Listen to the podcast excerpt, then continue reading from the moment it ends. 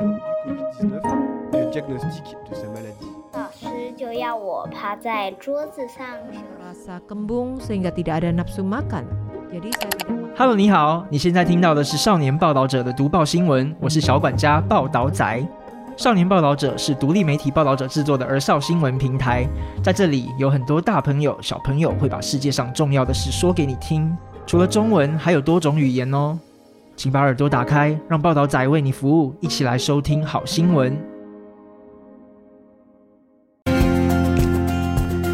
รับฟัง The Reporter เปิดโลกทัศน์ใหม่ ให้แก่เยาวชน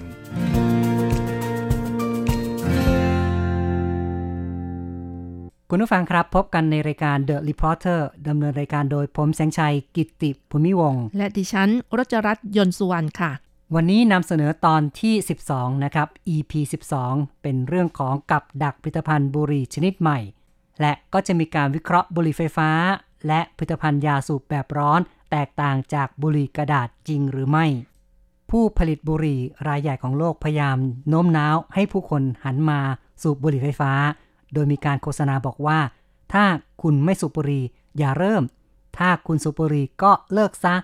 ถ้าคุณเลิกไม่ได้ให้เปลี่ยน นี่ก็เป็นสโลแกนที่ทางบริษัท Philip Morris International นะครับ ซึ่งเป็นผู้ที่ผลิตบุหรี่รายใหญ่ที่สุดของโลกทำการโฆษณาในปี 2019 ชักจูงให้ผู้คนเปลี่ยนวิธีการสูบบุหรี่จากบุหรี่กระดาษมาเป็นบุหรี่ชนิดใหม่ครับ บุหรี่ใหม่นะครับ มีความแตกต่างกับบุหรี่กระดาษหรือไม่นะครับ ค่ะ บุหรี่ใหม่เป็นยังไงคะคุณสัญชัยคำว่าบุหรี่ใหม่นี่ก็มีการจำกัดความนะครับว่าหมายถึงบุหรี่ไฟฟ้าที่ภาษาอังกฤษเรียกว่า electronic cigarette แล้วก็ผลิตภัณฑ์ยาสูบแบบร้อน ที่ชื่อภาษาอังกฤษเรียกว่า heated tobacco products นะครับค่ะอันี้ก็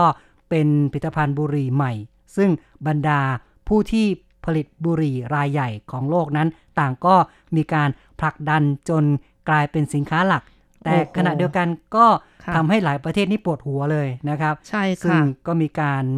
ถกประเด็นนะครับว่าควรจะแบนไหม คือควรจะห้ามการซื้อขายบุหรี่ใหม่เหล่านี้หรือเปล่านะหครืรับอว่าเปิดเสรีใช่ไหมคะ ควรจะห้ามหรือว่าจะเปิดเสรีได้ นี่ก็เป็นสิ่งที่มีการถกเถียงกันมาก ในที่สุดนะคะ ไต้หวันก็มีการตัดสินใจนะคะ ในเดือนมกราคมปีนี้ค่ะ มีการแก้ไข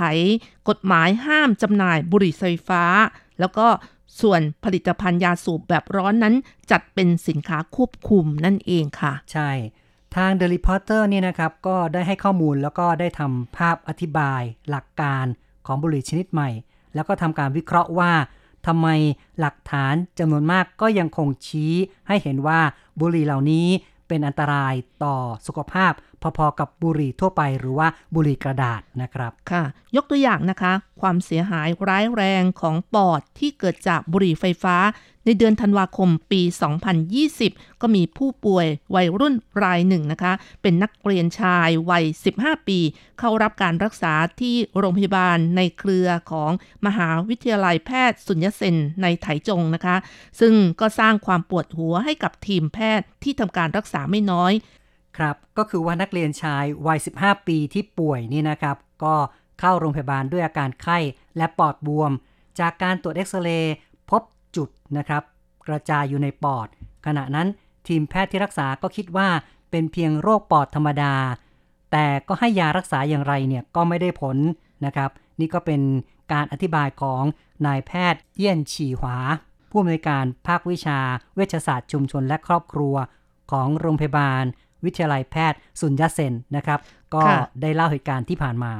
นายแพทย์เยี่ยนนะคะก็ยังบอกด้วยว่ามีการตรวจหาโรคติดเชื้อ โรคเอดส์และโรคอื่นๆด้วย แต่รักษาแล้วก็ยังไม่เห็นสัญญาณของอาการที่ดีขึ้นเลย ต่อมาพบว่าวัยรุ่นรายนี้มีสภาพจิตใจที่ไม่มั่นคงค่ะ เพราะฉะนั้นก็มีการไปปรึกษากับแผนกจิตเวชนะคะ บังเอิญก็พบว่าวัยรุ่นรายนี้มีการใช้บุหรี่ไฟฟ้ามานานถึง 4 ปีเลยนะคะ ซึ่งเท่ากับว่าเด็กรายนี้นะคะ เริ่มเรียนชั้นประถมปีที่ 5 ก็เริ่มสูบบุหรี่แล้ว โอ้โห เนาะก็ถือว่าเป็นเรื่องที่น่าตื่นตระหนกมากเลยนะครับ ทางโรงพยาบาลเนี่ยก็ทำการศึกษาข้อมูล เหตุการณ์บุหรี่ไฟฟ้าหรือว่าผลิตภัณฑ์ไอระเหยทำให้ปอดเสียหาย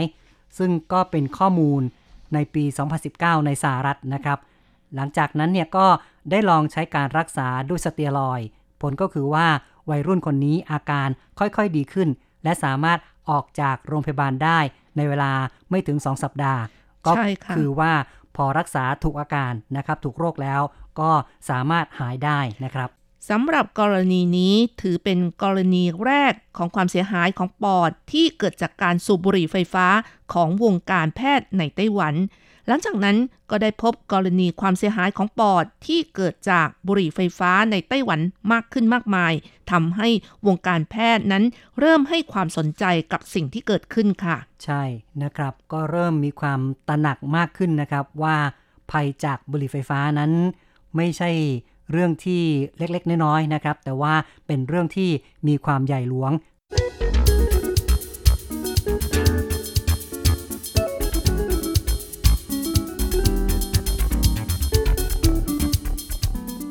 จากการที่บุหรี่ไฟฟ้าได้สร้างความเสียหายต่อปอดของผู้คนมากขึ้นนะครับ ได้ทำให้มีการตระหนักนะครับว่าทำไมผู้คนจึงเสพบุหรี่ไฟฟ้ากันเพิ่มมากขึ้น อันนี้ก็เกิดจากการโฆษณาด้วยส่วนหนึ่งนะครับ ใช่ค่ะ มีการกล่าวว่าบุหรี่ไฟฟ้าลดอันตรายได้นะคะ ซึ่งถูกเผยแพร่อย่างกว้างขวางคำกล่าวนี้สามารถย้อนกลับไปถึงปี 2015 นะคะ กระทรวงสาธารณสุขอังกฤษรายงานว่าบุหรี่อิเล็กทรอนิกส์นะคะมีอันตรายต่อสุขภาพน้อยกว่าบุหรี่ทั่วไปถึง 95%แต่ว่าหลังจากการเผยแพร่รายงานดังกล่าว ก็เกิดความ สงสัยจากแพทย์ต่างๆ ในปี 2015 The Lancet นะคะ ซึ่งเป็นหนึ่งใน 4 วารสารทางการแพทย์ที่สำคัญ ก็ได้ตีพิมพ์ บทบรรณาธิการที่ชี้ให้เห็นปัญหา 2 ประการของรายงานชิ้นนี้ค่ะครับก็คือรายงานดังกล่าวนั้นนะครับ ได้ทำออกมาเผยแพร่ออกมา ในลักษณะที่ว่ามีความผิดปกติมีปัญหา ซึ่งประการแรกก็คือคำจำกัดความอันตรายต่อสุขภาพของสารแต่ละชนิด ไม่มีการกำหนดมาตรฐานที่สอดคล้องกัน ส่งผลให้ผู้เชี่ยวชาญที่ทำการวิจัยเนี่ยให้คำจำกัดความอันตรายของสาร มีความไม่เป็นเอกภาพนะครับ ก็คือให้คำจำกัดความที่แตกต่างกัน ประการที่ 2 คือในการว่าจ้างผู้เชี่ยวชาญไม่มี เกณฑ์มาตรฐานในการเลือกผู้เชี่ยวชาญ ซึ่งหมายความว่าใช้ผู้เชี่ยวชาญส่วนน้อย ซึ่งเป็นผู้เชี่ยวชาญที่ไม่สามารถเป็นตัวแทนในการประเมิน ผลิตภัณฑ์ที่ยังไม่มีการกำหนดมาตรฐานความเป็นอันตราย แต่ก็ได้สรุปผลออกมานะคะ ครับ เพราะฉะนั้นเนี่ยนะครับการสรุปผลนี้ก็ถือว่าไม่สามารถเป็นตัวแทนของผู้เชี่ยวชาญส่วนใหญ่ได้ นะครับ ใช่ค่ะแล้วก็ถือเป็นการเร่งด่วนเกินไปใช่นะคะ ในบทความดังกล่าวเนี่ยเขาก็บอกว่าเป็นการเร่งรีบเกินไปที่หน่วยงานสาธารณสุขของอังกฤษนั้นจะยอมรับข้อสรุปนั้นในทันทีครับ และที่สำคัญนะคะ บทบรรณาธิการแลนเซตนี้ก็ยังเปิดเผยด้วยว่าหนึ่งในผู้เขียนคำแถลงอันตรายลงในรายงาน เคยทำหน้าที่เป็นที่ปรึกษาให้กับผู้ผลิตบุหรี่ไฟฟ้าด้วย โอ้โห อันนี้รุนแรงมากเลยใช่นะคะก็อาจจะถืมีว่ามีผลส่วนปได้ระโยส่วนชน์เสียใช่นะคค่ะรับผลประโยชน์ร่วมกันเนาะครับบรรณาธิการตรวจสอบของรายงานเนี่ยก็ได้เพิ่มข้อความตอนท้ายของบทความนั้นนะครับ โดยบอกว่าเนื้อหาของรายงานนั้นอาจมีความเกี่ยวข้องกับผลประโยชน์ที่อาจจะเกิดขึ้น ก็เลยทำให้มีความบิดเบือนนะครับ ใช่ค่ะ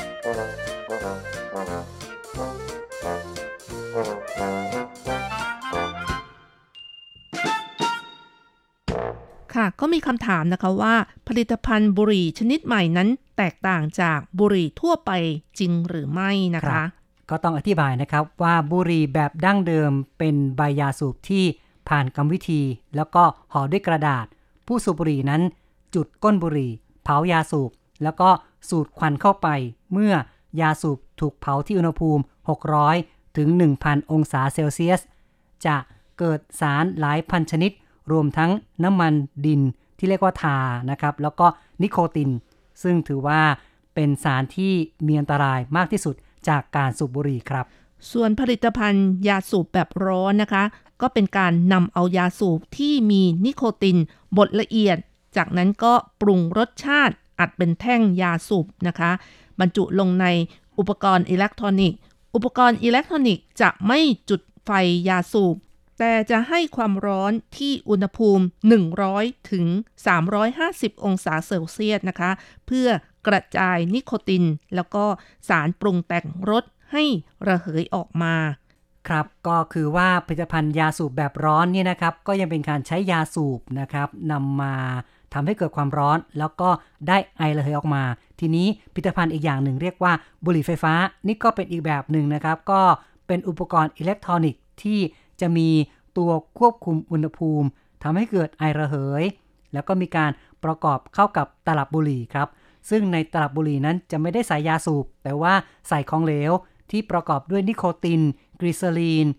โพรพิลีนไกลคอลแล้วก็สารแต่งกลิ่นและรสต่าง เพราะฉะนั้นเนี่ยนะครับโดยรูปแบบแล้วบุหรี่แบบเดิมเนี่ยนะครับกับผลิตภัณฑ์บุหรี่แบบใหม่ รูปแบบก็แตกต่างกันนะครับแต่ว่าผลิตภัณฑ์บุหรี่ใหม่ หรือว่าผลิตภัณฑ์ยาสูบกับบุหรี่ไฟฟ้าเนี่ยก็มีการโฆษณาว่าเป็นอุปกรณ์เป็นบุหรี่ใหม่ที่สามารถควบคุมอุณหภูมิได้ปราศจากน้ำมันดิน สามารถที่จะหลีกเลี่ยงการสูดดมสารอันตราย ที่ จะพบในบุหรี่แบบดั้งเดิม นี่เป็นคำโฆษณานะครับ ใช่ค่ะ แต่ในความเป็นจริงแล้ว ตลับบุหรี่ไฟฟ้าแบบเติมน้ำมัน ส่วนใหญ่ก็เป็นระบบเปิดนะคะ แล้วก็ยังสามารถเติมสารต่างๆ ได้ง่าย นอกจากนี้ยังพบว่ามีการเจือปนยาเสพติดที่ปรากฏทั้งในไต้หวันและต่างประเทศอีกด้วยครับซึ่งลักษณะแบบนี้นะคะ ไม่เพียงแต่ไม่สามารถหลีกเลี่ยงอันตรายจากควันแล้ว แต่ยังกลายเป็นช่องทาง ให้วัยรุ่นเสพยาเสพติดอีกด้วย ครับ ก็กลายเป็นว่ารูปแบบของบุหรี่แบบเก่ากับแบบใหม่นั้นต่างกัน แต่ในความเป็นจริงแล้วนี่นะครับ มีอันตรายพอๆกันเลย หรือแม้แต่ จะมากกว่านะครับ ในกรณีของบุหรี่ไฟฟ้าที่อาจจะมีการเติมสารเสพติดอื่นๆ เพิ่มเข้าไปได้นะครับ ซึ่งการโฆษณาว่าผลิตภัณฑ์บุหรี่ชนิดใหม่อันตรายน้อยกว่าบุหรี่กระดาษนั้น มันก็คือภาพลักษณ์ที่ผู้ผลิตบุหรี่พยายามสร้างสรรค์ขึ้นมา บางครั้งมีการถึงกับโฆษณาว่าไม่มีสารนิโคติน และไม่ทำให้เสพติดอีกด้วยนะคะ เน็ตไอดอลก็ยังได้อ้างการทดลองทางวิทยาศาสตร์ เพื่อชี้ความแตกต่างระหว่างบุหรี่กระดาษกับบุหรี่ไฟฟ้าค่ะ สิ่งเหล่านี้ไม่ได้เปิดเผยข้อมูลที่แท้จริงอย่างครบถ้วน ถือเป็นกับดักที่ให้ผู้คนก้าวเข้าไปสู่อันตรายจากบุหรี่ได้ครับ กับดักต่างๆนี่นะครับ ก็มีทั้งหมดหลายประการนะครับ ประการแรกนั้นก็ทำให้เกิดการเสพติดโดยไม่รู้ตัว ซึ่งก็มีการกล่าวว่า ความเสี่ยงที่จะถูกกระสุนนัดเดียว ต่ำกว่าการโดนกระสุนสี่นัดหรือไม่อืมอันนี้เป็นะคะถามใช่ค่ะนายแพทย์ไรจื้อกวั้นนะคะ ซึ่งเป็นรองผู้อำนวยการฝ่ายเวชศาสตร์ชุมชน โรงพยาบาลเซนต์แมรี่หลัวตงนะคะ ซึ่งเกี่ยวข้องกับงานป้องกันอันตรายจากยาสูบมาเป็นเวลายาวนานก็บอกว่า ผู้ค้าบุหรี่เปรียบเทียบผลิตภัณฑ์ ระหว่างบุหรี่กระดาษกับ บุหรี่ชนิดใหม่ โดยชี้แจงว่าความเข้มข้นของอย่างหลังนั้นมีน้อยกว่า แต่เมื่อคำนึงถึงปัจจัยด้านพฤติกรรมแล้วนะคะ ความเสี่ยงต่อสุขภาพของผลิตภัณฑ์ยาสูบแบบใหม่ กลับสูงกว่า เพราะว่าวัยรุ่นจะคิดว่าความเข้มข้นต่ำจึงสูบมากขึ้นเรื่อยๆทำให้มีแนวโน้มเสพติด แล้วก็เป็นอันตรายมากขึ้นอีกด้วยครับ มีการยกตัวอย่างนะครับ มีเรื่องของความกังวลด้านสุขภาพเกี่ยวกับบุหรี่ไฟฟ้า ซึ่งความกังวลนี้ส่วนใหญ่ก็คือว่าส่วนประกอบของเหลวที่บรรจุนั้นเป็นสิ่งที่เราไม่รู้ว่ามีการบรรจุสารอะไรบ้าง แล้วก็สารเหล่านี้มีความซับซ้อนมากขึ้นเรื่อยๆ แล้วก็ไม่รู้ว่ามีสารพิษกี่ชนิดที่อาจจะมีการสูดดมเข้าไป นอกจากนี้แล้วบุหรี่ไฟฟ้าหรือผลิตภัณฑ์ยาสูบแบบร้อนก็ยังใช้งานง่ายด้วยนะคะ การนำผลิตภัณฑ์สูบบุหรี่ที่ทันสมัย แล้วก็แปลกใหม่ใส่ไว้ในกระเป๋าของคุณ และคุณสามารถนำออกมาสูบเมื่อนึกอยากจะสูบ ก็ทำให้คุณสูบมากขึ้นโดยไม่รู้ตัวนะคะ และยิ่งมีแนวโน้มเสพติดมากขึ้นด้วยครับ คือสะดวกมากนะครับก็ทำให้สูบมากเลยล่ะศาสตราจารย์หวัง จิ๋วเหมยนะครับ ซึ่งเป็นศาสตราจารย์ พิเศษด้านวิจัยการพยาบาลทางคลินิกของมหาวิทยาลัยหยางหมิงเจาทง ซึ่งมีส่วนร่วมในการป้องกันการสูบบุหรี่ในมหาวิทยาลัยนะครับ ก็บอกว่าวัยรุ่นนั้นจะคิดว่า พวกเขาสามารถเลือกและควบคุมได้ มีคนบอกว่า ฉันไม่สูบบุหรี่ที่โรงเรียน ไม่สูบที่บ้าน ฉันสูบเฉพาะวันหยุดในช่วงที่ไปเที่ยวกับเพื่อนเท่านั้น แต่ในความเป็นจริงเนี่ย การติดนิโคตินนั้น ก็เหมือนกับทฤษฎีกบต้มที่อยู่ในหม้อน้ำอุ่นโดย ไม่รู้สึกว่ามีอันตราย ทั้งทั้งที่อุณหภูมินั้นกำลังเพิ่มขึ้นเรื่อยๆ จนวันหนึ่งเมื่อ น้ำเดือดกบก็จะกระโดดหนีออกไม่ทัน การสูบบุหรี่ก็เหมือนกัน สุดท้ายควบคุมไม่ได้ เสพติดโดยไม่รู้ตัว แม้รู้ว่ามีผลเสีย แต่ก็ทำซ้ำต่อไปเรื่อยๆ ค่ะ นี่ก็เป็นกับดักที่หนึ่งนะคะที่มีการเสพติดโดยไม่รู้ตัว ส่วนกับดักที่สองนะคะก็ในเรื่องของวิดีโอออนไลน์นะคะทำให้เกิดความเข้าใจผิดค่ะ ซึ่งวัยรุ่นมักถูกดึงดูดด้วยวิดีโอออนไลน์ ทั้งในและต่างประเทศ ในวิดีโอนั้นก็จะมียูทูบเบอร์กำลังถือผลิตภัณฑ์บุหรี่ที่ทันสมัย ซึ่งดูเหมือนผลิตภัณฑ์อิเล็กทรอนิกส์ สร้างความรู้สึกสนุกสนาน เมื่อวิดีโอที่น่าสนใจเหล่านี้เผยแพร่ คนที่คลิกเข้าไปดูก็พุ่งสูงขึ้นทันทีเลยค่ะ ครับ แต่ว่าเนื้อหาเนี่ยนะครับทำให้คนหนุ่มสาวนั้น ลดความระมัดระวัง แล้วก็ผู้ที่อัปโหลดวิดีโออาจทำเพียงเพื่อให้มีคนคลิกเข้าไปดูเท่านั้น แต่ในความเป็นจริงเนี่ยนะครับ ผลที่ตามมาก็คือว่าไม่เพียงแค่ตัวเขาเองเท่านั้นที่เสพติดจะดึงดูดผู้อื่นให้ หลงเสพติดด้วยนะครับ ก็คือว่าคนอื่นๆที่เข้ามาดูคลิปเหล่านี้ ก็จะไม่ระวังตัวก็เลยพากันเสพตามไปด้วย ดังนั้นเนี่ยนักเรียนก็ควรจะตรวจสอบข้อมูลผ่านหลายช่องทาง เพื่อจะได้ได้รับข้อมูลที่แท้จริงนะครับ เพื่อจะได้ไม่ให้ตกอยู่ในหลุมพรางนะคะ ก็ควรหาข้อมูลช่องทางต่างๆ อย่างเช่น จากโรงเรียน จากแพทย์ อินเทอร์เน็ต ครอบครัว เพื่อพัฒนาทักษะในการใช้วิจารณญาณนะคะครับแยกแยะข้อมูลทางอินเทอร์เน็ตนั่นเองค่ะ ใช่ทีนี้เราก็มาพูดกันต่อนะครับ ถึงกับดักที่ 3 ก็คือว่าเป็นการที่กลายเป็นกลุ่มเป้าหมายทางตลาดนะครับผลิตภัณฑ์บุหรี่ชนิดใหม่นั้นแตกต่างจากบุหรี่กระดาษในเรื่องที่ว่ามีความหลากหลายมากขึ้น แล้วก็มีกลิ่นหอม มีรสที่เย้ายวน แม้แต่ในวันคริสต์มาสวันวาเลนไทน์หรือว่า วันฮาโลวีนเนี่ยก็มักจะถูกนำมาใช้นะครับ เพื่อการผสมผสานรสชาติทำให้เกิดความแตกต่างในโอกาสต่างๆ เหล่านี้ โดยมีการโฆษณาเน้นว่า ไม่มีผลร้ายเท่ากับบุหรี่กระดาษ แล้วก็พยายามเน้นว่าการจุดบุหรี่กระดาษแบบดั้งเดิมเป็นสิ่งที่ล้าสมัย แต่ว่าการสูบบุหรี่ไฟฟ้ามีความทันสมัย หลงจือหนิงซึ่งเป็นคุณครูโรงเรียนมัธยมต้นจีซุย นิวไทเป